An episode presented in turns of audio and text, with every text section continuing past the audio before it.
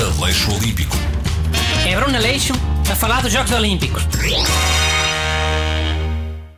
Olá a todos e bem-vindos a mais um episódio de Aleixo Olímpico. Hoje vamos falar de ginástica.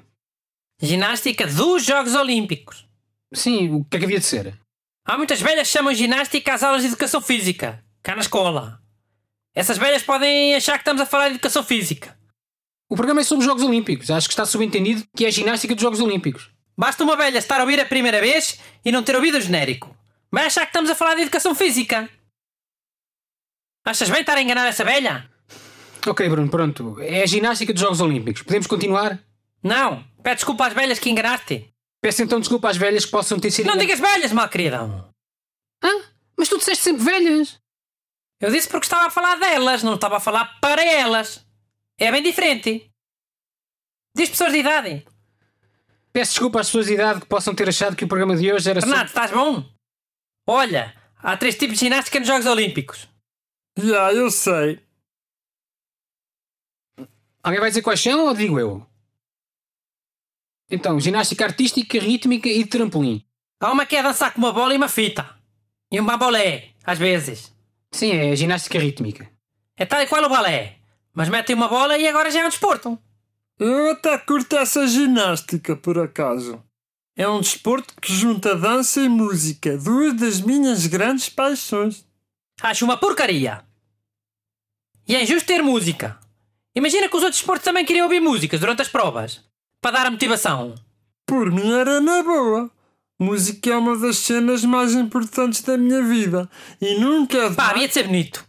Oito gajos a correr os 1500 metros, oito músicas diferentes a dar altos berros. Trabalharia.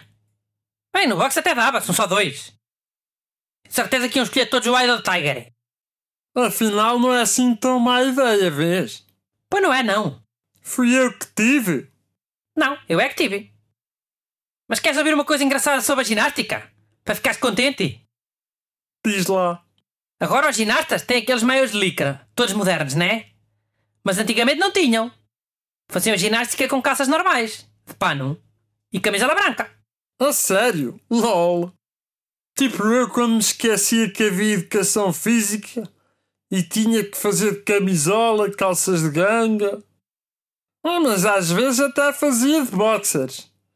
Tinha uns que passavam bem por calções, pouca gente reparava. Já que o Bruno falou nisso, sim, é óbvio que houve evolução nos equipamentos, mas houve em todos os esportes. Ficaram uma bela porcaria. Tinha muito mais piada se a ginástica fosse feita por homens de cartola e casacos de maestro.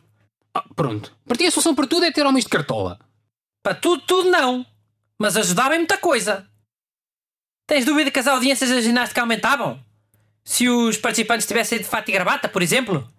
Ou até vestidos de palhaço, como fazem nos rodeios da América. Sim, podia haver um sorteio e a pessoa tinha que fazer a prova vestida com fato. Podia calhar o fato de qualquer profissão. Até astronauta. Claro. Astronauta, piloto de avião, médico, juiz, polícia. E ginasta, não calhava essa profissão? Não.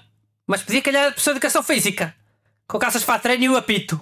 Aleixo Olímpico. É Bruno Aleixo a falar dos Jogos Olímpicos.